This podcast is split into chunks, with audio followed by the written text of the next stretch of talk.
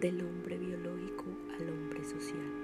Los problemas sociales y ambientales que atañen a la especie humana en la actualidad crecen en gran magnitud al paso de la evolución.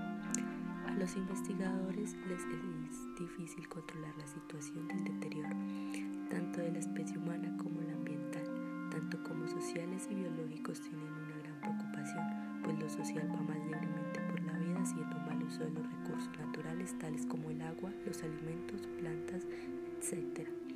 Debido a la sobrepoblación que se extiende en el mundo, el estado socioeconómico que se ha adquirido al paso del tiempo, haciendo de eso una consecuencia negativa. Por otro lado, lo biológico evita investigar el ser social, ya que no son como una especie animal que tienen siempre los mismos patrones de vida a seguir.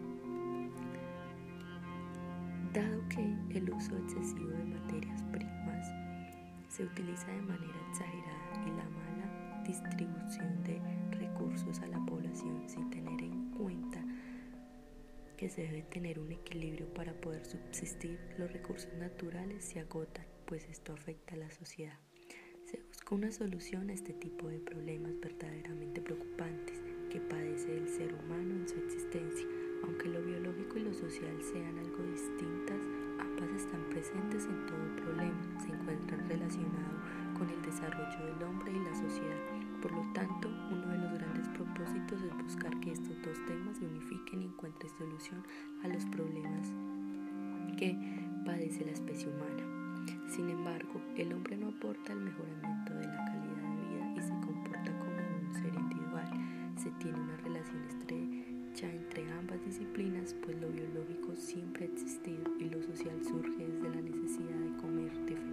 agruparse, comunicarse y trabajar.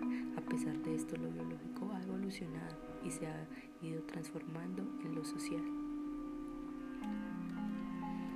Visto que se nombra lo anterior a la especie animal, históricamente esta lucha para sobrevivir buscando el dominio por medio de sus acciones, haciendo que el ser humano se asemeje a esto en la vida humana. El que tiene poder tiene acceso a casi todo, dándole beneficio la posesión de bienes y ventajas reproductivas. En la especie animal, territorio y hembras para la reproducción de sus genes se extiende. El hombre por la esencia social que posee tiene rasgos importantes y particulares muy específicos que logran diferenciar con gran precisión de otros seres vivos. El ser humano,